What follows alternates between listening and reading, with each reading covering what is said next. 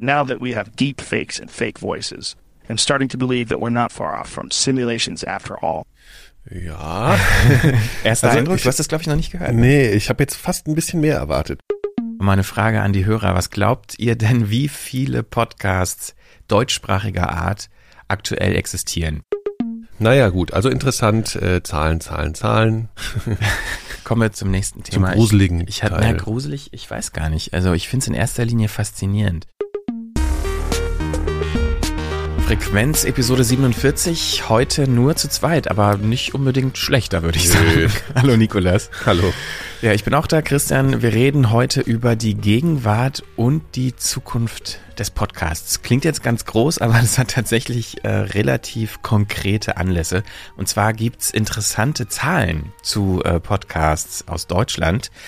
Podcast-Beobachter und selber auch Podcaster Dirk Prims hat sich das deutsche iTunes-Verzeichnis angeguckt und da sind interessante Zahlen rausgefallen und die wollen wir uns heute mal genauer angucken. Und dann schauen wir auch noch in die Zukunft und zwar, wenn es darum geht, vielleicht irgendwann gar nicht mehr selber sprechen zu müssen. Das wäre schön. Eigentlich ist das so ein Thema, was uns immer wieder beschäftigt.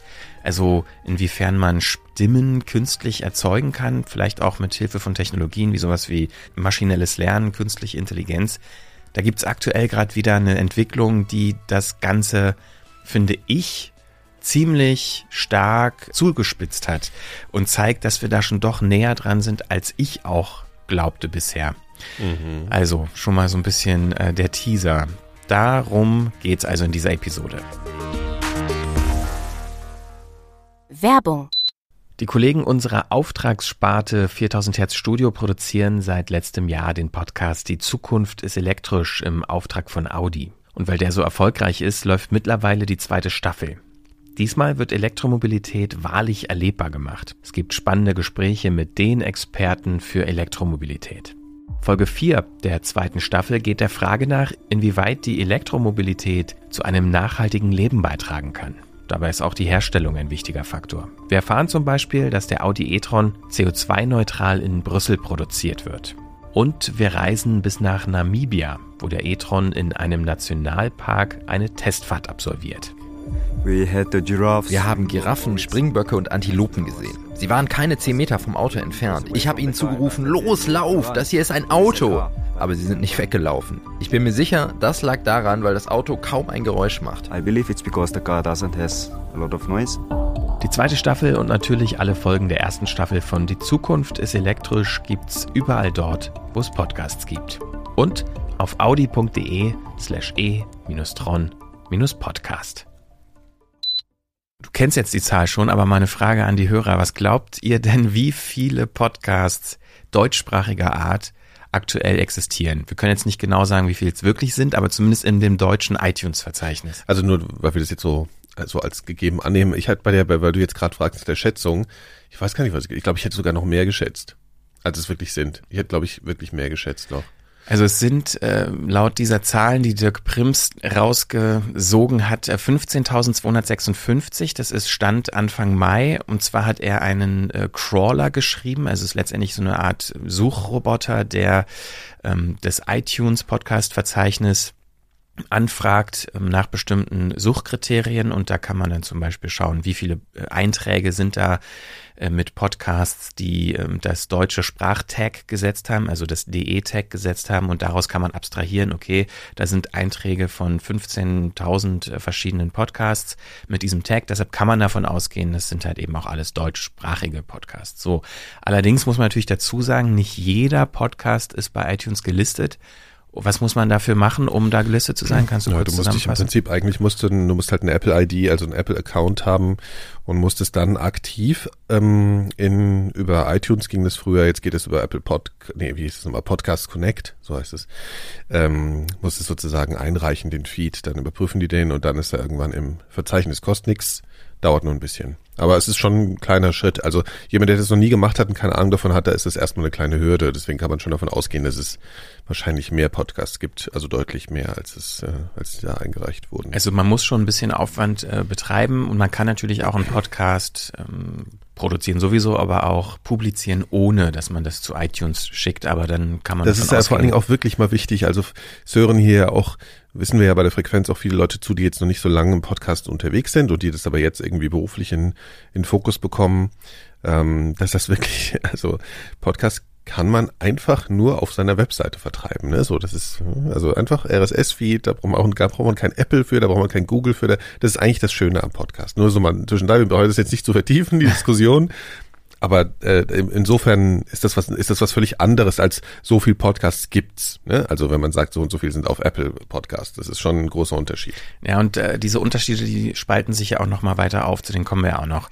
Mhm. Diese knapp 15.000 Podcasts, die werden bereitgestellt von 11.060 sind es genau ähm, unterschiedlichen Herausgebern. Also äh, sagen wir mal letztendlich ja, man kann, wenn man einen Podcast einreicht äh, bei Apple Podcasts oder auch wenn man den selber erstellt, kann man einen Autornamen eingeben. Nee, aber das ist wahrscheinlich eher jetzt. Ja, doch, damit ist der Name gemeint, der, der, Na so, der wirklich? Autorname, den Ah, okay. man in dem Metatag Ah, okay. Das, hinterlässt. das wurde gecrawlt sozusagen. Ja. Okay. Mhm. Und das stimmt, sind- du kannst auch gar nicht auf den Einreicher. Ja, stimmt, okay. Mhm. Und es sind eben 11.000 verschiedene Autoren oder Herausgeber oder Mhm. Marken, wie man auch immer das äh, bezeichnen möchte. Leute, die mit einem bestimmten Namen ihren Podcast äh, publizieren. 11.000 verschiedene Anbieter, Mhm. nenne ich es jetzt einfach mal. Und ähm, das ist schon mal erstaunlich, ähm, dass man sagen kann, ja, es gibt so 11.000 Entitäten in Deutschland, die Podcasts veröffentlichen. Ob das jetzt Personen sind oder Unternehmen oder es gibt ja auch Leute, ähm, die einen Podcast unter einem Pseudonym veröffentlichen. Also ich kann ja zehn Podcasts machen unter zehn verschiedenen Namen. Ähm, also das sagt jetzt auch noch nicht so Mhm. Macht viel er aus. auch. Ja, das weiß noch keiner. Soll doch keiner wissen. Was ich allerdings noch viel erstaunlicher finde, ist die Zahl, dass fast die Hälfte davon, und zwar 47 Prozent, gar nicht mehr so wirklich existieren im Sinne von, von den 15.000, äh, die jetzt insgesamt in diesem Verzeichnis existieren, deutschsprachiger Podcast, sind 7.194 inaktiv, zumindest seit diesem Jahr, seit 2019 noch nicht eine neue Folge erschienen. Also kann man davon ausgehen, das sind Podcasts, die nicht mehr wirklich existieren, nicht mehr gepflegt Boah, wenn man von den Elementarfragen spricht, kann das auch mal, kann es auch mal ein halbes Jahr dauern. Ja, also das ist schon, genau, also äh, ich fände es eigentlich sinnvoll, wahrscheinlich so ab jetzt immer ein Jahr zurückzugucken und nicht in diesem Jahr. Das war wahrscheinlich nicht so einfach zu machen. Ähm, weil man sonst müsste man einfach nur, ne, sonst guckt man einfach nur nach dem Veröffentlichungsdatum, okay. Ist schon okay. Ich meine, es ist ja auch schon ein trotzdem, bisschen ins Jahr rein. Es gab eine interessante Anmerkung im Sendegate, das ist so ein Podcast, äh, Podcasterinnenforum, ähm, da gab es eine Anmerkung zu diesem ja, zu diesen Daten, zu diesem Datensatz, dass äh, Podcast Leiche oder inaktiv ja eigentlich nicht ein richtiger Begriff ist, weil wenn ich einen Podcast produziere, der eine abgeschlossene Handlung hat, zum Ja, Beispiel eben. so ein Storytelling-Podcast Ja, und nach halt zehn Episoden einfach Schluss ist. Ähm, dann Ja, ist da er da ja steckt halt schon wieder so ein bestimmtes Podcast-Verständnis dahinter, ne? Ja. dass das was Endloses ist, wo immer regelmäßig was kommt. Das ist halt, da, da, da sickert sozusagen in diese, diese, diese Perspektive schon das Verständnis darüber rein, was ist, was, was ist ein Podcast, ja. Mhm. Ja. Aber ähm, was ich auch interessant finde, ist, das finde ich ja auch so, der nächste Punkt ist ja, geht es ja um diese Kategorien. Und diese Kategorien, die sind ja von Apple erzeugt worden. Die haben dann irgendwie alle irgendwie so übernommen. Also da gibt's ja Bildung, Gesellschaft, Kultur. Das ist zum Beispiel Bildung und Gesellschaft, Kultur, haben mit jeweils knapp über 1000 sind es die größten Kategorien. Und das liegt ja auch einfach wirklich daran, weil die so breit aufgestellt sind. Ne? Und also unter Bildung kannst du ja ziemlich viel verorten und unter Gesellschaft, Kultur kannst du eigentlich alles stecken. Und deswegen machen das ja auch, also da drin ist ja dann so wirklich Comedy-Kram, genau wie irgendwelche komplexen, problematischen oder schwierigen Themen. Und dann Hochschule und Gymnasium, Judentum und Luftfahrt sind, also die Luftfahrt hat wirklich nur ein, ein Podcast. Die haben Ja, eine Kategorie ja, ja. Pod äh, Luftfahrt und, und, äh, und da gibt's einen Podcast. drin. Ich glaube, man muss da nochmal differenzieren. Es ist auch nicht so einfach. Also es gibt ja Oberkategorien und Unterkategorien und ich weiß zum Beispiel gar nicht, ob ähm, man Mhm. eine Unterkategorie auswählen kann, ohne eine Oberkategorie vorher gewählt zu haben. Das müsste Kannst man nicht. auch nochmal, kann man nämlich nicht. Also Deshalb kannst du in Feed sicherlich, reinschreiben, äh, aber da passiert nichts. Aber weil Ja. du meintest, äh, Komödie. Komödie ist auf Platz vier, ja, Mhm. also der am dichtesten bepackten Kategorien. Da sind 868 deutschsprachige Podcasts drin. Also es ist auch eine der beliebtesten äh, Kategorien. Ja.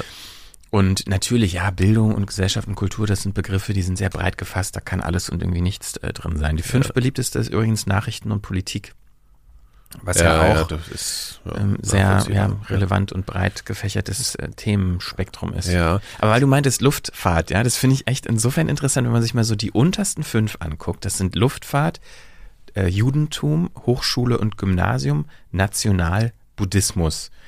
So, also wenn man heute einen Podcast starten will und in die Nische, in dieser Nische erfolgreich sein Da will, muss man einen Podcast rein zum Judentum machen. Ja, oder- spezialisiert. Aber. Hochschule, Gymnasium wundert mich eigentlich. Da könnte man, aber das ist wahrscheinlich, weil, mh, weil das dann eher sich so wirklich auf einer direkten Ebene dauernd mit der Hochschule und dem Gymnasium, also ich verstehe nicht genau. Das Blöde ist, dass man ja auch, ich merke das gerade, ich hätte mir jetzt gern mal diese Sachen angeguckt, aber man kann ja überhaupt nicht nach Unterkategorien suchen in iTunes. Du, du, komm, du findest die nicht. Also du kannst jetzt nicht sagen, zeig mir mal alles in der Kategorie Luftfahrt. Das geht nur über diese Hauptkategorien. Das ist ja ein bisschen äh, schade eigentlich. Ich hätte jetzt gerne mal gewusst, was es bei Luft hat. Ich bin ja nämlich sehr Luftfahrt interessiert. Ja. Ich habe mir gedacht, ob mich das vielleicht. ich glaube, die müsste man aber indirekt äh, übers Web finden, wenn du bei Google zum Beispiel okay, suchst. Ja, stimmt, ja, das kann. Aber das ist, äh, wir jetzt ja, das hätten wir live. vorher mal machen Ja. sollen, was sich dahinter verbirgt. Dieser eine Luftfahrt-Podcast, der in, in der Bitte deutschen meldet euch. Genau, würde ich Ja. auch mal gerne wissen. Auf jeden Fall zeigt das, ähm, ja, so, ja, es sind ja eigentlich keine Randthemen, ne? Also ich meine, so religiöse Themen und auch sowas wie Luftfahrt, was ja im weitesten Sinne auch Wissenschaft äh, und Technik und Forschung und sowas ist. Das ist übrigens ganz Ingenieurs- interessant. Das sind ja eigentlich Themen, die, wo, also würde ich jetzt mehr vermuten, dass da mehr Ja, existiert. und insbesondere, weil auch mehr existieren, sehe ich gerade. Also ich habe hier die Unterkategorie Luftfahrt. Es ist, finde ich, ist vielleicht jetzt mal so ein Live-Hack von dieser. Also es gibt äh, die Kategorie Luftfahrt, das sehe ich gerade. Ich gehe da mal rein. Und Aviation, also Games und ist unter Games und Hobbys und da habe ich ganz viele. ja, ja, aber Podcasts. wahrscheinlich ganz viele, die nicht äh, deutschsprachig sind. Ach oder? so, natürlich. Ja, Ja, das sind klar. ja nochmal Hm, gefiltert ja, ja, nach dem richtig, richtig, deutschsprachigen. richtig. Ja, okay, okay. Da gibt's wirklich Tausende bei den Amis. Interessant. Ja, also das finde ich wäre mal ein interessanter Ansatz zu gucken in, in äh, Rubriken, wo in anderen Ländern Mhm. Formate existieren, die zum Beispiel sehr erfolgreich sind oder wo Ja. viel los ist, Ja. das vergleichen mit dem deutschen Markt Mhm. und dann spezifisch da reinzugehen. Also würde ich jetzt Podcast nur Ja. wirtschaftlich betrachten, würde ich mal so gucken, was man machen kann. Ich, ich bin ja so ein Fan, das habe ich äh, auch irgendwann mal gepickt, glaube ich sogar. Also es gibt so ein, gab so einen Blog von jemandem, der seinen seinen Flugschein gemacht hat, ne, und hat dann halt pro Flugstunde sozusagen so einen Blogpost gemacht, so mit Bildern. Und da habe ich gedacht, das will ich jetzt voll gerne als Podcast hören, so seine Erlebnisse und so, ne, weil ich das immer so dachte, ah, vielleicht also Pilot werden und so, ne. Also es wäre eine gute, also macht macht man bitte einen Luftfahrt-Podcast, äh, fände ich interessant. Ja, Ja, gut. Nächster Punkt, den ich spannend finde, ist das Thema Hosting, also die technische Lösung dafür, Podcasts auch für die Allgemeinheit bereitzustellen. Man kann das ja selber auf seiner Webseite machen oder man kann halt eben zu Dienstleistern gehen. Die äh, größten dafür auch in Deutschland äh, sind ähm, ja SoundCloud und Podigy. Und Podigy finde ich in, äh, bisher hat ja wirklich eine Riesenentwicklung hingelegt, was das angeht. Also zumindest auch für deutschsprachige Podcasts sind mittlerweile laut dieser Statistik, ähm, also das sind Podcasts, deren Feed-Adressen mit, also wo die Podigy URL drin vorkommt. Danach kann man das filtern. Und deshalb kann man eben abstrahieren, okay, von diesen über 15.000 deutschsprachigen Podcasts werden etwa 1700 äh, bei Podigy gehostet. Also es ist schon mal eine ziemlich beachtliche Zahl, finde ich. Und damit wären sie, wenn diese Zahlen verlässlich sind, ähm, auf Platz eins knapp dahinter Soundcloud mit 1500. Was ich auch interessant finde, dass es da immer noch so viel gibt äh, bei Soundcloud, obwohl ja Soundcloud in den letzten Jahren, ja, man hat halt wenig bis gar nichts mehr gehört Ja. von Soundcloud. Und Naja, das ist ja immer es nicht unbedingt ein lang- gutes Zeichen. Ja, ja. Nee. nee, ist kein gutes Zeichen. Äh, also nee, aber Soundcloud ist, glaube ich, einfach immer noch so eine Adresse von Leuten, die vorher nicht so eine richtige, äh, also so eine, äh, äh, wie soll man sagen, also die so publiziert haben schon so richtig über Audio im Netz. Da ist so eine erste Denke auf Soundcloud, ne, weil man irgendwie denkt, ja, das ist doch, da kann ich was hochladen, was Audio hat und so, und dann gibt's ein Feed. Das, also sogar wir müssen ja gestehen, dass wir am Anfang bei Soundcloud waren. Ja, weil es halt auch einfach ist. Ja, und günstig, weil sie auch wirklich, also ich mag ja den Player auch sogar immer noch, ne? So, also den mag ich wirklich. Ähm, das bin ich auch sehr erstaunlich, dass da niemand äh, was Besseres bisher gemacht hat. Äh, ja. Ähm, obwohl, das ist auch wieder eine andere Diskussion. Was ich äh, Anchor finde ich erstaunlich. ja, ja, Dritter Anchor, Platz. muss man glaube ich noch sagen. Also Anchor Ja. ist eine dieser Firmen, die äh, Spotify in diesem Jahr gekauft hat. Also zumindest war das ja so groß. Äh, ne? Gimlet hat irgendwie jeder darüber von gehört, dass Gimlet gekauft wurde. Mhm. Im gleichen Atemzug wurde Anchor gekauft. Das ist eine US-Firma, die sich eigentlich so zum Ziel gesetzt haben, Podcasting so, so einfach wie möglich zu machen, so ganz low entry. Ich brauche einfach nur eine App auf meinem Smartphone und kann da reinsprechen, Interviews führen. Ähm, Hat auch so eine Social-Komponente dabei, ne? Ist ja, so ein bisschen, so wie Twitter. Das, eigentlich Ja. waren die mal angetreten, so ein bisschen das Twitter für Audio Mhm. zu werden und haben sich aber irgendwie immer wieder verändert, sich dem Markt angepasst und Mhm. Jetzt halt durch den Kauf von Spotify. Ja, also sind auf Platz, glaube ich, vier oder so. Ähm, auf jeden Fall relativ erfolgreich auch im, im deutschsprachigen Pod Podcast-Segment. Was mich überrascht, also Mhm. ich würde mal jetzt unterstellen, dass Anchor, dass das Podcaster, Podcasterinnen nutzen, die jetzt nicht vordergründig Podcast als professionelles ähm, Ja. Ding verstehen, weil das ist so, das ist halt irgendwie so die App auf dem Smartphone und man kann mal eben schnell was reinquatschen und was aufnehmen und das als Podcast veröffentlichen. Das ist aber selten. Ist das immer noch so? Ja, ich habe hab lange nicht mehr äh, mir das angeguckt, deswegen weiß ich gar nicht, was die, wie die sich jetzt präsentieren. Also in den USA ist es ein bisschen anders. Ähm, da gibt's ja einige so Kooperationen auch. Also ich weiß es nicht tatsächlich, ob es immer noch so ist, aber als dieser Casey Neistat, dieser YouTube-Star, ähm, einen Podcast gestartet hat, der macht mit seiner Frau zusammen so eine, ich glaube, der heißt Couples Theory oder sowas. Äh, nee, Therapy. Ähm, da reden die halt irgendwie über so Beziehungskram. Ja. Und die haben das exklusiv über Anchor gemacht in Kooperation. Es war aber, soweit ich weiß, so der erste große, wirklich als großes Podcast-Format angelegtes Ding, was über Anchor vertrieben wurde. Ja, und jetzt halt Teil von Spotify. Mhm. Dann steht da noch 2873 Podcasts von stammen von 83 Podcastern. Erstmal. Also Das Herausgebern. heißt, ja, ja, genau. Das heißt, hast du es mal äh, geteilt? Muss ich gleich mal ausrechnen. Wie viel sind das im Schnitt pro Podcaster? Äh, Ich rechne das jetzt mal mit dem Taschenrechner peinlicherweise. Ja, die haben alle 34 im Schnitt. also da haben dann manche vielleicht, gut, ich meine natürlich, jetzt sieht man gleich die Top-Publisher noch, ne? Also da reißen manche den Schnitt ganz schön nach oben. Allem Also die Top-Publisher in 2019. Also das sind alles Podcast-Herausgeber, die in diesem Jahr auch aktiv in ihren Podcasts Episoden veröffentlicht haben. Mhm. Und da ist ganz weit oben im deutschsprachigen Bereich, was mich tatsächlich überrascht, das Schweizer Radio und Fernsehen, also das, äh, der SRF, Mhm. die haben 151 Podcasts, die sie seit diesem Jahr auch regelmäßig bespielen mit Episoden.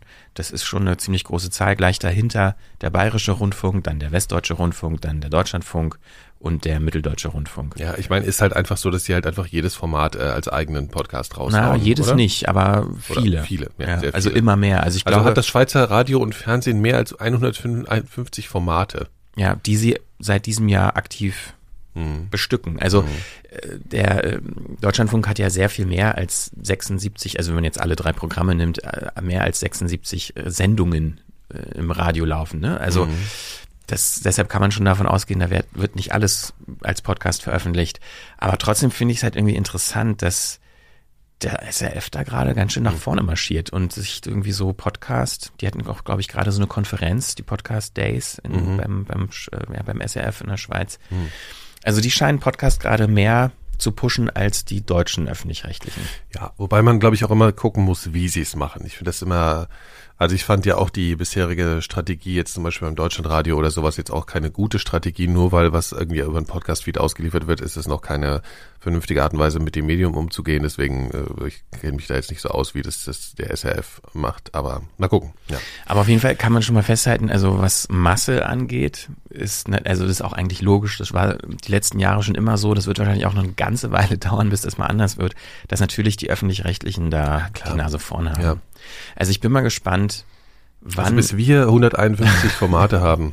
dauert oder generell, wer, wer das sein wird. Also Ja. wer sozusagen diejenige, also das Podcast-Netzwerk oder Unternehmen, was Mhm. auch immer, äh, andere Marke. Ich meine, die Zeit ist ja gerade sehr dabei, Podcast-Angebot auszubauen. Da kommt ja gefühlt auch alle paar Wochen Ja, was aber Neues raus. weißt du, das Ding ist ja, du musst dir vorstellen, wie viele Leute da arbeiten, wie groß diese Institutionen sind, ne? Und die alle im Prinzip äh, jetzt zumindest, naja, das sind auch alles Fernsehsender, aber jetzt ne, der Radiobereich von denen, das sind ja Riesenhäuser so und da kannst ja, wer soll so ein Riesenhaus, äh, wer soll da in Konkurrenz treten? Das ist, bildet eigentlich ganz gut ab, was auch zum Beispiel für Amerikaner, glaube ich, irgendwie gar nicht so auf dem Schirm ist, was wir hier für eine Audiowelt haben, ne? Also wie dominant dieser öffentlich-rechtliche Rundfunk ist und wo die Leute sitzen, die sowas professionell machen und alle anderen die das irgendwie privat machen, selbst große Konzerne oder sowas, du weißt nicht, keiner wie Audible oder sowas, die kommen ja nicht ansatzweise mit so einer Manpower, nenne ich es jetzt mal, oder Womanpower daher, ähm, um da Formats, von der, von der Formatsanzahl auch nur halbwegs mithalten zu können. Ne? Also selbst wenn Audible so weitermacht, die alle zwei Wochen ein neues Format mit Promis rausbringen, äh, kommen sie nicht so schnell auf diese Zahlen. Ja, aber ich meine, die Anzahl von ähm, Formaten, die man bereitstellt zum Hören, Mhm. sagt ja auch noch nichts darüber aus, wie erfolgreich sie sind und wie sie gehört werden und ob sie gehört Ja, werden ja, und so genau, weiter. das ist ne? sowieso klar. Ja. Ja, aber ich finde es Mhm. trotzdem interessant. Ich bin echt mal gespannt, wo das, wo das hingeht in der Hinsicht. Also wer da es schafft, zumindest was das, was die Formatvielfalt und Ja. die Anzahl angeht, da mal den öffentlich-rechtlichen nahe zu kommen. Ja, also sagen wir mal, wenn man dann noch ö- an- allgemein über Zahlen und so redet, das ist äh, zwar jetzt der Fokus natürlich auf die Publisher jetzt diese ganzen Zahlen letzten Endes, aber äh, was was einfach immer wieder gut ist, mich prinzipiell, also prinzipiell habe ich einfach festgestellt, dass es mal eine ganze Weile so war, dass ich alles, was per Podcast rauskam, erstmal per se ein bisschen interessant fand, weil es das Medium Podcast bespielt. Das geht mir jetzt mittlerweile nicht mehr so. Aber ähm, es ist, äh, ich finde es einfach ähm, ja interessant irgendwie zu, zu sehen, wie das, wie das irgendwie wächst und gerade wie die großen Institutionen das, das vorantreiben weil äh, das einfach das po- potenzielle Publikum erhöht. Ne? Je mehr diese, man kann sich nur wünschen, dass diese ganzen großen Läden das immer weiter betreiben und auch bewerben, damit dieses dieses Medium ähm, weiter ins Bewusstsein vordringt. Und da ist ja einfach wahnsinnig viel passiert. Ein ähm, Wort noch dazu.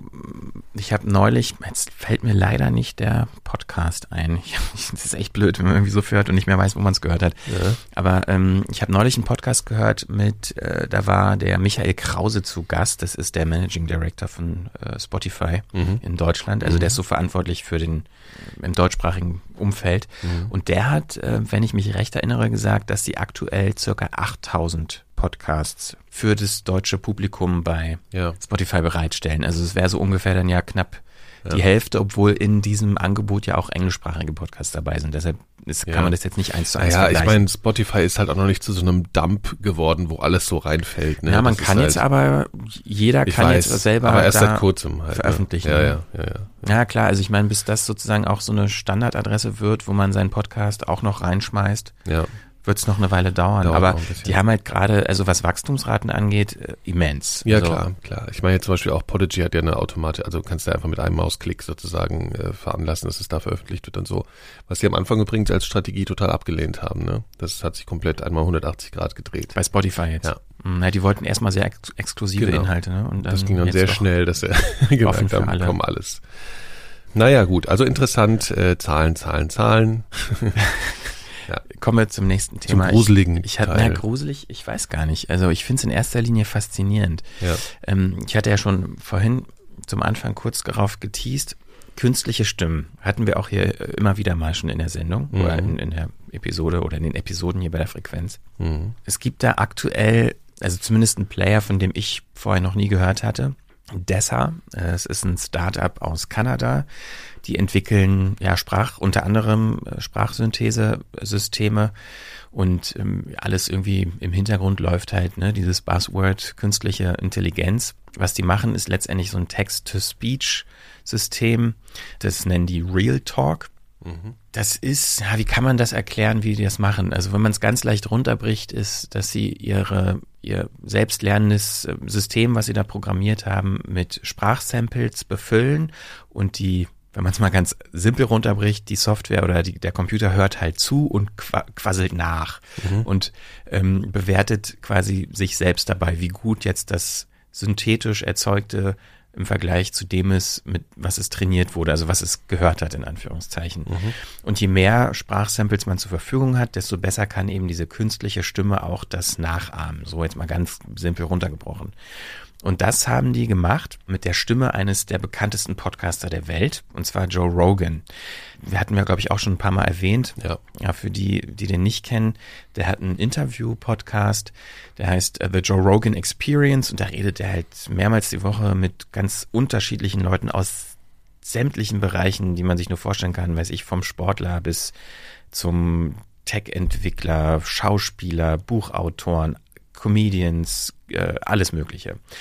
Und der hat mittlerweile 1300 Episoden veröffentlicht Sprich, sehr viele Sprachsamples sind da vorhanden, die teilweise sind äh, Episoden äh, zwei, drei, manchmal auch vier Stunden lang. Sprich, man hat sehr viel Content, wo auch er sehr viel redet, weil das sind nicht nur Interviews, sondern wirklich Ja. Gespräche. Mhm. Und damit haben die ihre, äh, ihre Systeme gefüttert. Wir hören jetzt mal den Joe Rogan, wie er wirklich klingt. Also hier eine der letzten Episoden, nur mal so, dass man so ein Gefühl dafür bekommt, wie die Stimme wirklich klingt. that exists now that really didn't exist when Obama was running for president is the impact of social media. It's Yeah. just t- tenfold what it used to be.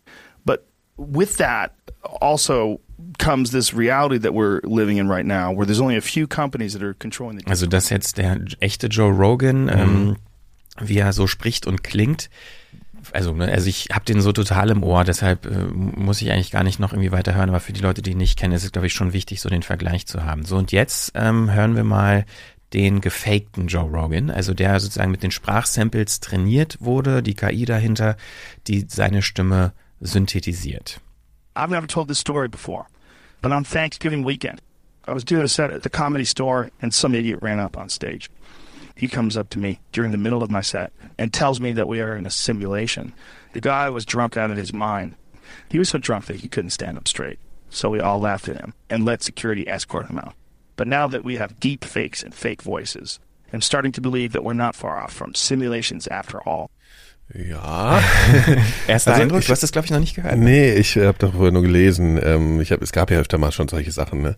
Ähm, ich habe jetzt fast ein bisschen mehr erwartet bei dem Skandal. Also natürlich, man merkt, weil man muss ja abstrahieren, ne? wo, wo führt das hin? So, ne? Also ich glaube, man muss jetzt kein ähm, äh, Fachmann sein, um zu merken, dass das gefaked ist. Ich glaube, das merkt man schon, ja, weil es diese komischen abgehackten und Betonungsfehler gibt, gibt's halt einfach. Aber so per se ist es schon total krass. Also äh, wenn man dich das wegdenkt, also wenn die Betonung noch immer stimmen würde, äh, es noch ein bisschen weniger abgehackt wäre, also das, diese, diese verbindenden Elemente, ne, so dieses, dass es dazwischen einmal äh, macht und keine Ahnung, und das halt sozusagen ineinander übergehen, so, so, so Worte. Wenn das irgendwie noch äh, geht, dann ist es perfekt. Also wir sind nicht weit weg vom für den Menschen nicht mehr erkennbar, würde ich sagen. Also wir sind auf jeden Fall sehr viel weiter dran, als ich Ja. dachte, dass wir Wobei ich mich halt frage, das ist ja oft so eine Laiensicht, dass genau dieser letzte kleine Schritt das sein kann, was so ultra schwer Ja. ist zu machen, ne? Auf jeden Fall. Genau, das ist, äh, ist auch der Punkt. Ja. Aber also alles, was man da gerade gehört hat, ist zu 100 Prozent synthetisch erzeugt. Da ist Ja, nichts ist im schon- Nachhinein ja, noch geschnitten oder so. Und das finde ich beeindruckend. Zumal auch. Das heißt, wenn und man sich noch anstrengt, vielleicht das nochmal zu bearbeiten als Mensch, äh, könnte es auch nochmal deutlich und besser zu- werden. Ne? zumal man auch da hören kann, dass selbst Atmer Ja. so, also und die Art und Weise, wenn man Joe Rogan wirklich kennt und ich höre viele seiner Podcasts, Mhm. Das klingt sehr nach ihm. Also einfach vom Charakter, Mhm. die die Klang, die Stimmfarbe, selbst die Atmer, die sind wirklich sehr nah Mhm. Das an hat man ja dem. jetzt schon gemerkt, auch an diesem Ausschnitt so, ne? Ja. So, Was, und- was natürlich auch krass ist, dass man, man ist bei Audio halt auch überhaupt noch nicht gewöhnt, also eine, überhaupt irgendeine Manipulation wirklich so richtig gewohnt. Bei Fotos denkt sich eh jeder so, ne, ist ja schon so, ist doch gefotoshoppt, weißt du, so, ist, weißt du, jemand ein komisches Bild und ein, dann sagt man, ja komm, so, ne. Aber bei Audio oder Video ist das halt alles noch so total, was, verrückt, so, dass das geht und so und, ja, also das, deswegen ist man da so überrascht. Ja. Aber letzten Endes ist es klar, dass es dahin geht. Ne? Ja, und die Entwickler, ähm, die haben auch geschrieben, dass also alles, was sie gemacht haben, letztendlich war ein Text zu schreiben. Also ich habe halt wirklich einen Text getippt und auf Mhm. Play krass. gedrückt und, Und dann, dann, halt spricht Joe Rogan den dann Text. spricht Joe Rogan das. Ja. Und ähm, also das war äh, ein YouTube-Video, also die haben das bei YouTube veröffentlicht.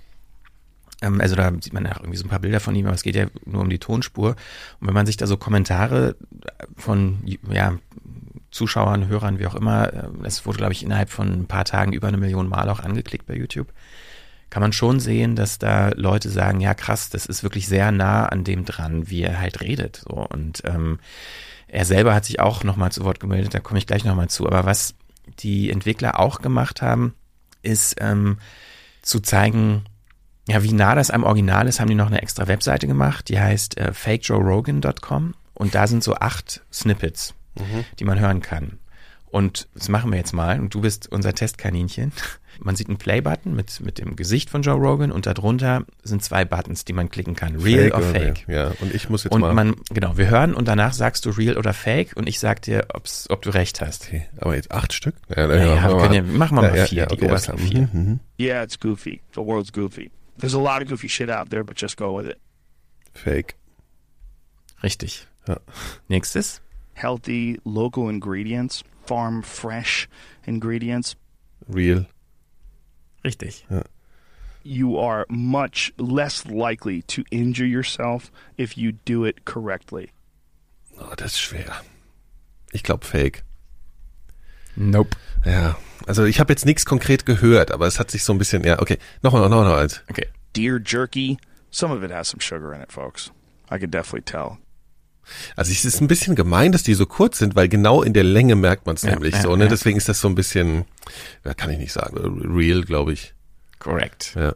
Okay, wir könnten jetzt noch, es sind noch vier weitere, äh, müssen wir ja nicht, aber oh, ich bin aber jetzt nicht schlecht gewesen. Naja, also tatsächlich, ich habe, ähm, ich will jetzt nicht prahlen, aber ich habe beim ersten Hören tatsächlich alle, Mhm. Alle, richtig ja. identifiziert. Ich habe auch eigentlich vermutet, Und- dass ich es schaffe und ich kenne den gar nicht so. Ne? Du kennst den noch Ja, so, ja, wahrscheinlich ist es dann noch leichter. Ja, ja. Aber trotzdem, man merkt ja schon, es ist nicht sofort da. Also ich Nee. musste auch überlegen und, und ein, zwei Mal musste ich tatsächlich auch raten irgendwie nicht, weil man nicht sicher hatte, dein Glück. Äh, Ja, ja, aber der, der. Witz ist wirklich bei diesen kurzen Ausschnitten ist ein bisschen so, also selbst, dass, dass- du sogar da äh, korrekt richtig, also überall richtig warst, zeigt eigentlich, dass es schon echt noch noch nicht, äh, du kannst da nicht einfach irgendwas äh, faken sozusagen so schnell. Ja, ne? aber also. ich finde, also ich habe aber auch nach Sachen gehört, die vielleicht, wonach nicht jeder hört. Ja, So, das ich habe zum Beispiel klar. diese echten Aufnahmen von ihm, die rauschen weniger. Ah, okay. Ähm, und die sind halt sauberer in der Studioumgebung Okay. Mhm. aufgenommen und diese gefakten, die klingen halt manchmal so leicht artefaktig. So ja, Und genau. Im das- Hintergrund das, ist so richtig. ein Rauschen drin. Ja, und auch in seiner Stimme ist so ein Ja. bisschen wie als ganz minimale Artefakte drin, ja. Aber stell dir mal vor, du würdest mit ihm ein, Inter ein Interview faken Ja. mit so einer Stimme Ja. und du würdest einfach behaupten, er hätte telefoniert. Ja. Oder Klar, über und dann Skype legst oder du noch so einen Filter drauf. Genau. Und dann würdest Ja, du das null. Sehr schwer ja. nur noch Ja, ja. auseinanderhalten können. Das stimmt. Aber weißt du was, ich finde, ich weiß nicht, vielleicht wolltest du ja da, ich meine, ähm, drauf auch noch kommen, aber äh, wenn man, man ich habe ja auch gesagt, gruselig und natürlich auch äh, oder faszinierend.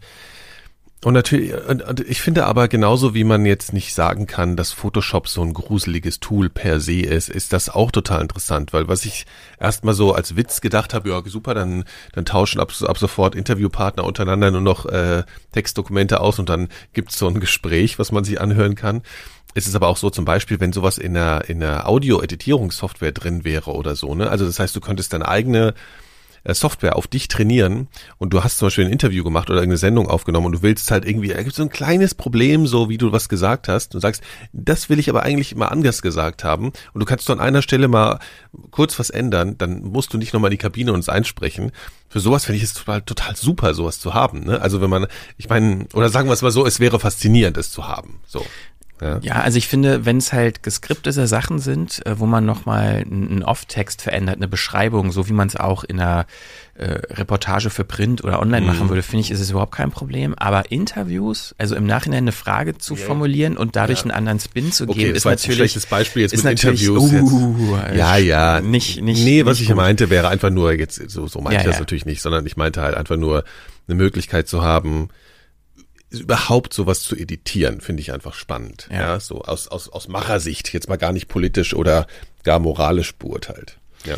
Vielleicht mal äh, Reaktion dazu von demjenigen selber, der, der da Ja. gefaked wurde, Joe Rogan. Also ich habe nochmal geguckt, äh, weil meistens, wenn irgendwelche Memes oder so Sachen mit ihm, über ihn viral gehen, dann geht er auch meistens im Podcast selber darauf ein. Hat er bisher aber leider gar nicht gemacht. Er hat aber bei Instagram und Twitter was geschrieben. Also bei Instagram schreibt er, at this point, I've long ago left enough content out there that they could basically have me saying anything they want. So my position is to shrug my shoulders and shake my head in awe and just accept it. The future is gonna be really fucking weird, kids. Das nächste fand ich gut, this become, this could become a real problem. I'm flattered and honored that they chose my voice as an example. Let us know that we're fucked. Ja, das hat er bei Twitter geschrieben. Und äh, da steckt natürlich schon echt eine Menge drin, worauf auch die Entwickler selber schon im Vornherein äh, drauf eingegangen sind. Die haben nämlich im Zuge dieser Veröffentlichung des Videos, äh, in dem sie eigentlich nur demonstrieren wollen, wollten, was sie können, ähm, auch einen, einen Post veröffentlicht bei medium.com, also dieser öffentlichen Blog-Plattform. Und da sind sie auch schon mal so ein bisschen drauf eingegangen, was das, also was sie daraus ziehen, so, ne, dass das, dass denen bewusst ist, dass das einen riesen sozialen Einfluss haben kann, weil man natürlich damit äh, Aussagen manipulieren kann von Ja, und das darf man öffentlichen echt- Person. genau. Ich glaube, das muss man nochmal unterscheiden. Es ist nicht möglich, wenn ich einfach nur fünf Minuten oder ein paar Worte von dir aufnehme und damit kann ich keine Stimme äh, äh, synthetisieren. Ich brauche wirklich viel, also Ja, aber von bisher noch. öffentlichen Personen dürfte es ja kein Eben. Problem sein, ne? Also alle Me Ja, Medien, alle Menschen, Politiker, bla, die so. medial präsent Ja, sind, wo ja. es viele Tonaufnahmen gibt, kann man heute Genau. schon sowas machen. Genau, und, und man muss sich ja auch klar machen, man denkt, wiegelt da vielleicht schnell ab und sagt, naja, aber das klärt sich dann schon irgendwann oder sowas, ne? Das ist, davon würde ich erstmal nicht zwingend ausgehen und dann reicht es auch, wenn eine bestimmte Gruppe das glauben will, so, ne? Also man sieht es zum Beispiel, es gab ja dieses Ding von ähm, hier Nancy Pelosi, ne? Dieses ähm, Beispiel, wo ähm, sie so, ähm, also sie hat irgendeine Rede gehalten oder Sprecherin so. des Repräsentantenhaus, äh, Demokratin in den USA. Genau, genau, Mhm. genau. Also eigentlich die größte Gegenspielerin äh, zu Trump sozusagen, ne, so. Und ähm, die haben, da haben sie einfach ein bisschen an der Stimme manipuliert. Also sie haben einfach das Ding ein bisschen verlangsamt und sie hat halt so eine, und dadurch kriegt sie auf einmal so eine komische, schleppende, leicht besoffen wirkende Stimme. Und ähm, dadurch, also damit kann man sie halt total, äh, ja, wie sagt man, bloßstellen oder, oder, nein, oder. Ja, das wirkt lächerlich einfach so, machen. als wäre sie So. betrunken. We want to give this president the opportunity to do something historic for our country. Und du kannst natürlich sagen, okay, ey, dass das halt natürlich ein Fake ist und das verbreitet sich, jeder kennt dieses Beispiel jetzt als Fake und so. Äh, aber es reicht ja, wenn es eine kleinere Anzahl von Leuten einfach das glaubt, Glaubt. und sieht, Ja. dann richtet das ja schon genug Schaden an. Ne? Und ich meine, das ist natürlich auch schon bei Fotos immer, deswegen gibt's ja auch diese ganzen komischen Scheiß-Verschwörungstheorien, aber genau diese Entwicklung hin zu diesen Verschwörungstheorien und alles, das ist natürlich total gefährlich. Ne? Das, das äh, jetzt jeder im Prinzip vielleicht irgendwann bald sowas alles faken kann, dann weißt du irgendwann überhaupt nicht mehr, was echt ist. Wobei ich halt glaube, also ich will in diese Panikmache auch nicht rein, weil das hat bei Fotografien eben auch nicht dazu geführt, dass jetzt keinem Foto mehr geglaubt wird, ne, sondern es ist halt ein bisschen komplizierter jetzt. Es gibt dann, mir fehlt gerade das Wort, äh, wie, wie, die auch beim Mord sozusagen so die Spuren untersuchen, wie heißt sowas? Forensik. Ja, genau, Forensiker. Genau. So, Forensiker, also die sich eben, die das eben dann beurteilen können, die Gutachten erstellen können. Genauso war es ja jetzt mit diesem Video vom Strache, ne, da wurde dann auch erstmal gecheckt, sag mal, ist das vielleicht fake oder so, ist da irgendwas gebastelt worden? Nee, haben sich Fachleute dran gesetzt, haben gesagt, nee, das ist okay.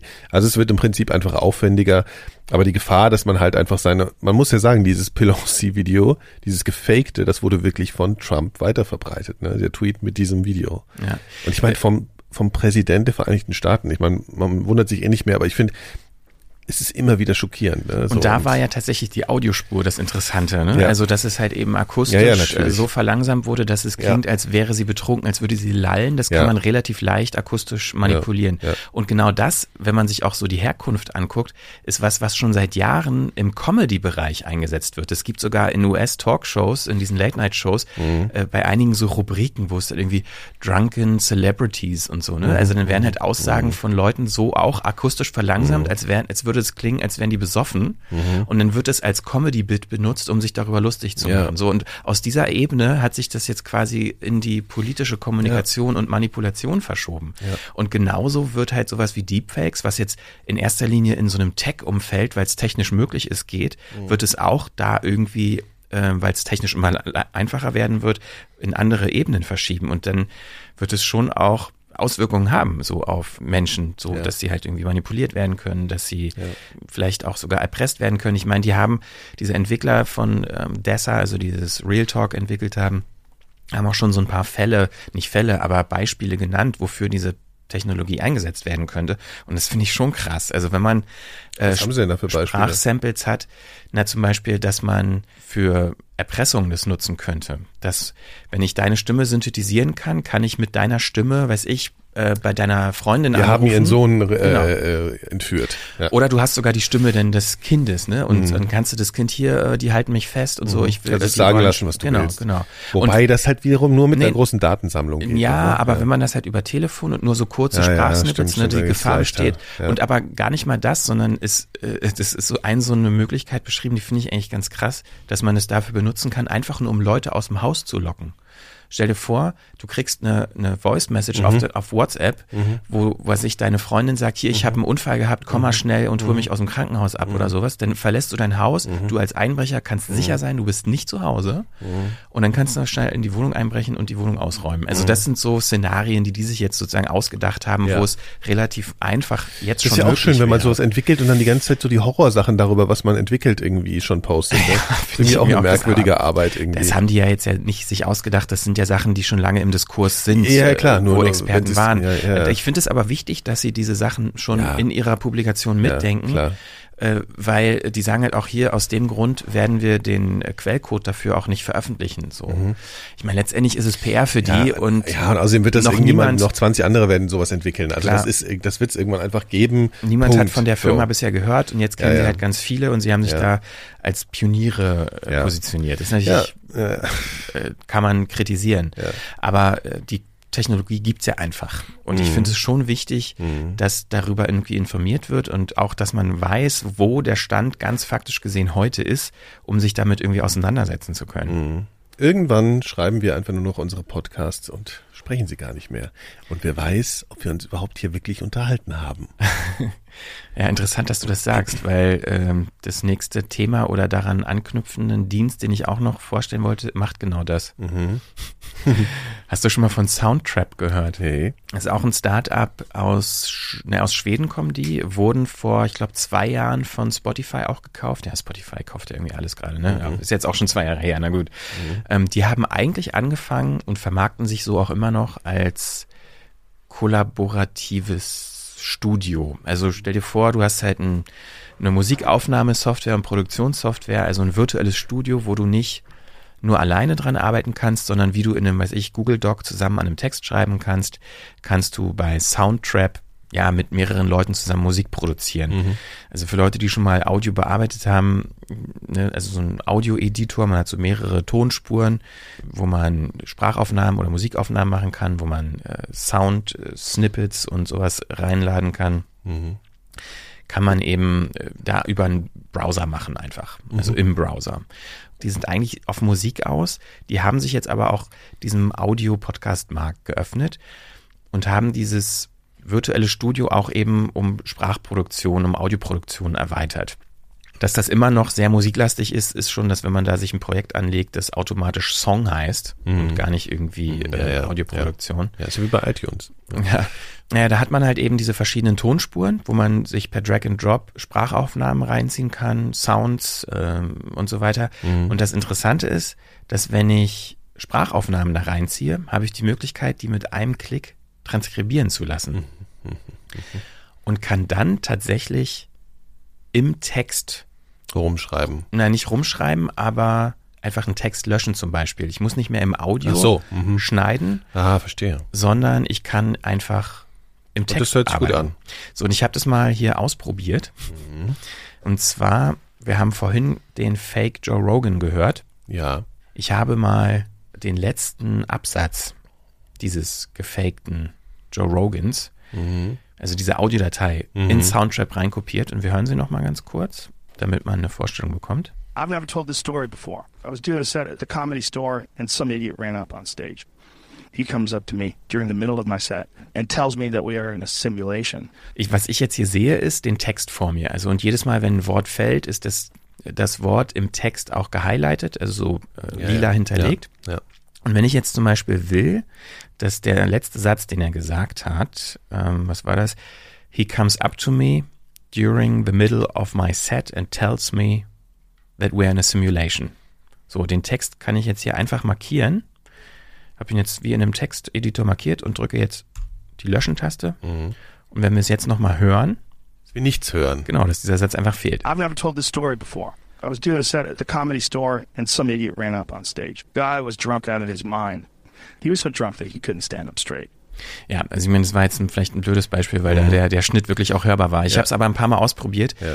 Ähm, das funktioniert erstaunlich gut. Okay. Also man kann halt einfach wirklich Texte markieren und löschen und dann sind sie im Audio gelöscht und man sieht halt über dem Text immer noch die Tonspuren, also wie man es jetzt auch aus dem Audioeditor kennt. Mhm. Was noch nicht so gut geht, ist Copy und Paste. Also das hat bei mir irgendwie so gut wie gar nicht funktioniert. Dass man, das macht man ja oft, wenn man, äh, weiß ich, für einen Beitrag oder für so einen Podcast hat man halt Teile aus einem Interview, die später waren, holt man dann nach vorne in sein Stück. Wäre, deshalb wäre es ja ganz cool, irgendwie von hinten, von weiter hinten im Audio so Copy-Paste, Text nach vorne ziehen. Mhm. Es funktioniert irgendwie nicht so gut. Aber ich finde es total interessant, dass das einfach schon geht. Also, Ja. dass man damit schon arbeiten kann. Und vor allen Dingen auch, dass man dieses Projekt, dieses virtuelle Projekt mit verschiedenen Leuten teilen kann. Also ich kann dich jetzt einladen, so wie ich dich in Google Doc einlade. Und dann kannst du halt sagen, okay, ich bearbeite jetzt hier die Sprachspur und der andere sagt hier, ich bearbeite die Sound- oder Musikspur. Ähm, und das kann man jetzt schon machen. Und man hat da auch irgendwie so Plugins, man kann Effekte drauflegen auf jede Spur, so wie man es auch in einem ähm, Schnittprogramm machen kann, was man so offline auf seinem Computer hat. Also ich würde sagen, es ist noch ein paar Jahre davon entfernt, wirklich mithalten zu können mit so einer professionellen DAW, wie man es nennt, Digital Audio Workstation, also einem professionellen Schnittprogramm.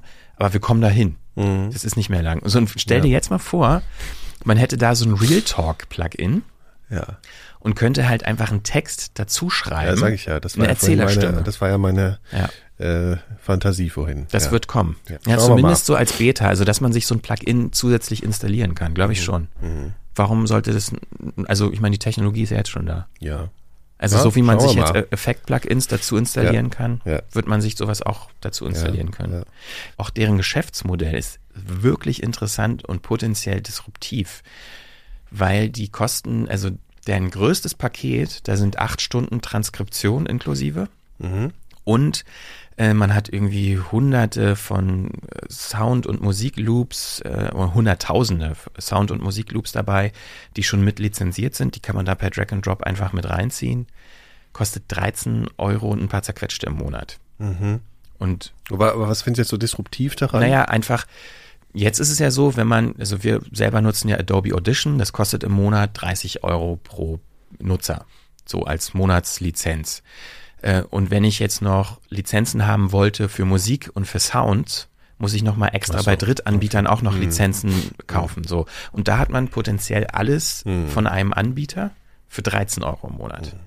Also wenn man das so ein bisschen weiterdenkt, dass sich das noch weiterentwickelt, dass die Audiobearbeitung auch noch professioneller möglich ist. Das ist hier zum Beispiel überhaupt nicht so. Man kann nur Schnitte setzen, man kann keine wirklich individuellen Lautstärkeanpassungen machen. Und das ist noch weit davon entfernt, sowas wie Adobe Audition zu ersetzen. Aber die Perspektive ist da. Ja. Das finde ich schon alles ganz schön krass. Also Ja. irgendwie äh, überrascht mich das immer wieder, dass ich so überrascht bin. Also dass diese Ja, also Entwicklung. ich merke auch gerade, du bist sehr überrascht. Also ich finde das gar nicht so wahnsinnig. Ich meine, natürlich ist es faszinierend als, ich glaube, das ist auch vor bei zwei dir. Jahren hätte ich das nicht gedacht. ja, aber dass ich glaube, das ist, weil werden.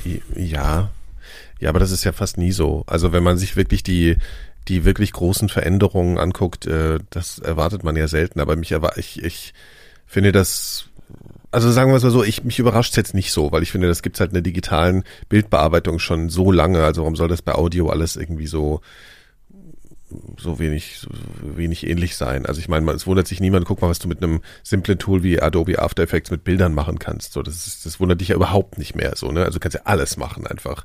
Und ja, dass das bei Audio irgendwann ging, das, äh, ja. Ja, ich finde, es zeigt aber auch, dass der Audiomarkt einfach einen anderen Stellenwert hat. Ne? Genau, dass sich so ein Start-up, dass sich so ein Start-up, wie die eigentlich sich Ja. explizit auf Musikproduktion gestellt haben, jetzt sagen, okay, wir machen den, wir öffnen das für den Audiobereich, machen da Transkription mit rein, Ähm, dass überhaupt Entwickler und, und Firmen äh, mehr Geld reinstecken in solche, in solche Entwicklungen, Mhm. zeigt ja auch, dass da überhaupt ein Markt ist. Ich meine, dass, dass in Video investiert wird und, und Software entwickelt wird, ist ja klar, weil da gibt es einen riesen Markt dafür, das auch kommerziell nutzen Video zu können. jetzt? Genau. Ja, ja, ja. Deshalb hat mich das nie überrascht.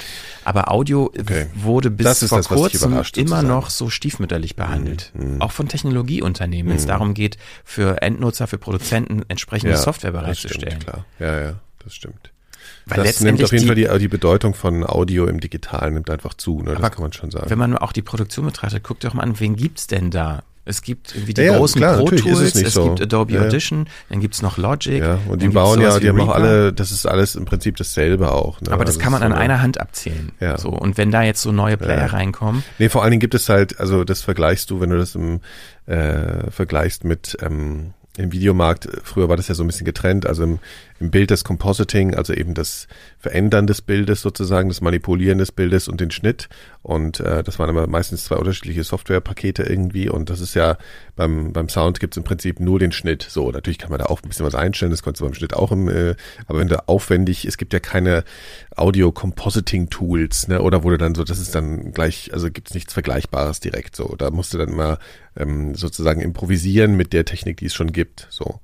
Aber so die speziell auf sowas ausgelegt ist, ist schon interessant, dass das irgendwie jetzt kommt. Ich habe auch noch was, das war ja so ein Pick von dir, ne? Ja, eigentlich war es so angedockt an das äh, Fake- und Manipulationsthema, weil das nochmal die Perspektive, finde ich, öffnet, aber gleichzeitig auch ein Pick. Also falls ihr euch das mal angucken wollt, äh, soundtrap.com. Genau, ich habe äh, was ein bisschen äh, konsumentenorientierteres. Äh, und zwar eine App, die heißt Swoot, S-W-O-O-T. Äh, das ist eigentlich ein Podcatcher, ein relativ simpler, also eine Podcast-App, mit der man seine Podcasts hören kann. Äh, die Funktionalität finde ich jetzt nicht so wahnsinnig spannend, äh, aber die haben was integriert, was ich irgendwie gut gemacht finde. Es gibt ja schon lange und es gibt auch in manchen anderen Podcast-Apps, so Overcast und so, Möglichkeiten, ähm, Episoden zu empfehlen oder so Sachen. Ne? Also halt irgendwie, äh, dass man das Gefühl hat, man kriegt ein bisschen mit, was andere Leute hören, die man kennt oder, oder Leute, die diese App benutzen. Aber ich ehrlich gesagt habe ich das noch nie so wirklich benutzt und ich glaube, das benutzen auch nicht sonderlich viele Leute so regel regelmäßig, weil das immer so komisch integriert ist, dass das irgendwie nicht so den, nicht so die breite Masse erreicht, glaube ich. Und Swooter macht das irgendwie so, du hast im Prinzip wirklich so eine, einen weiteren Tab in deiner, also auf einer Hierarchie mit deinen ganzen anderen Funktionen, ähm, die, wo du wirklich sehen kannst, was können die Leute oder was hören die Leute, denen du irgendwo anders folgst und so Geschichten oder ähm, empfehlen die was Konkretes, eine einzelne Folge und nicht jetzt einen ganzen Podcast oder so. Und das haben wir ja öfter mal das Thema, dass diese Empfehlungskultur so ein bisschen schwächlich ist bei Podcasts. Und da finde ich den Ansatz von dieser App gut. Ich benutze sie zwar nicht, aber ähm, ich erhoffe mir sozusagen die Art und Weise, dass ich also, dass ich die großen Podcatcher-Apps, wo man ja auch schon sagen kann, dass die eine ziemlich große Marktdominanz mittlerweile haben. Also ich glaube, jetzt einen neuen Podcatcher zu schreiben, ist auch nicht so simpel, dass der sich dann irgendwie, dass der dann groß wird, weil es einfach ein paar große Player einfach schon gibt. Ähm, aber dass vielleicht auch sie, die Leute, die diese Dinger machen, sich da mal ein bisschen was abgucken. Das wäre, finde ich, interessant. Also ich fände es ganz gut, wenn sich äh, in meinem, zumindest bei mir ist es so, dass mein Twitter, dass den Leuten, denen ich auf Twitter folge, dass es sehr aussortiert ist, also es sehr genau ausgewählt ist. Ich folge jetzt nicht irgendwie so tausend Leuten oder so. Und den Privatleuten, denen ich da folge und die auch Podcasts hören, wenn die sich abgleichen würden, also wenn sich das abgleichen würde mit meinem Podcatcher, das fände ich sehr interessant. Äh, ich glaube, es bleibt aber trotzdem Theorie, weil die Leute dann doch zu viel unterschiedliche Apps benutzen und das wäre ja immer die Voraussetzung, dass sie dieselbe App benutzen. Wobei man da ja vielleicht auch sagen könnte, vielleicht wäre es interessant, da so, das geht sich ja über irgendeine API, also dass eher mal eine Firma hingeht und sagt, ich baue mal so ein so ein Ding, worauf dann alle Apps zugreifen können und dass sich dann sozusagen untereinander vernetzt. Das klingt jetzt so ein bisschen amateuresk technisch, aber äh, was nennt man, glaube ich, API oder sowas. Und ähm, das fände ich eigentlich interessant. Also wenn sich da was äh, zusammenschalten. So vernetztes Hören. Ja, genau. Also das fände ich irgendwie wirklich gut, ähm, weil überall, also sowohl in Musikprogrammen, also oder Streaming-Apps oder sowas, als auch in Podcast-Apps und so, gibt's viele solcher Funktionen. Ich benutze die aber alle nie. Und ich weiß nicht genau, ob das, also bei Spotify machen das, glaube ich, relativ viele Leute, dass man auch mal checkt, was, was hören die Leute, die man so kennt. Ähm, bei Musik ist es aber auch sowas, wo ich denke, das ist also, naja, sagen wir, es ist, ist jetzt, kann man ausfasern, das Thema, aber ich fände das schön, wenn es eine, wenn es eine gute Funktion gäbe, die in mehreren Apps zur Verfügung steht und die nach dem Vorbild von diesem Swoot jetzt ungefähr funktioniert. Weil ich finde es da schön umgesetzt, kann man sich mal ansehen, aber eben mehr als Demo für so eine Idee als jetzt als Podcatcher-App. Das fand ich einfach interessant. Swoot.com und gibt's auch in allen, ich weiß gar nicht, ob es das, ich glaube, es gibt's nur für iOS, muss ich noch mal gucken. Nee, gibt's auch für ähm, Android. Das äh, soweit zu den äh, Picks auch. Die Links findet ihr natürlich auch alle in den Show Notes, auch zu den gefakten äh, Joe Rogan äh, Sachen und auch zu äh, ja, allen Sachen irgendwie, über die wir heute gesprochen haben, auch den ähm, Statistiken aus iTunes von Dirk Prims, wenn wir auch verlinken. Ja. Und ich würde sagen, damit haben wir es für diese Episode, oder? Hammer. Wunderbar. Wir können aber vielleicht an der Stelle, weil es unser Metaformat äh, ist, auch sagen, dass wir jetzt ähm, so einen kurzen, ruhigeren Monat gehen. Das kündigt sich ja auch schon ein bisschen an. Wir werden gerade sowieso allgemein ein bisschen ruhiger. Das sind aber sozusagen die, wie sagt man, die Ruhe vor dem Sturm. Mhm. Ja, es, äh, Ja, wir haben tatsächlich es ein gibt, paar Announcements. Genau, demnächst, ne? die kommen dann, aber der, äh, der Juni an sich wird jetzt, war das der Hund gerade? wird, wird ein bisschen, wird ein bisschen ruhiger, danach wird es aber umso aktiver wieder bei uns. Das wollten wir nur mal schon mal ankündigen, nicht, dass ihr euch wundert, falls wir, dass wir irgendwie verschollen sind oder sowas. Ne? Ja. Kommentare, Kritik, Feedback, wie auch immer, äh, gerne per Mail kontakt.4000herz.de äh, oder auch gerne bei Apple Podcasts eine Bewertung hinterlassen. Und äh, ihr könnt uns überall hören, ihr wisst ja eh wo äh, und sagt es gerne weiter. Wir würden uns freuen. Ja. Bis zum Bis zum nächsten, Nächsten Mal. Mal. und wir sind noch echt. Unsere Stimmen. noch, noch. Und irgendwann werden wir von irgendwem getippt. Genau. Tschüss. Tschüss.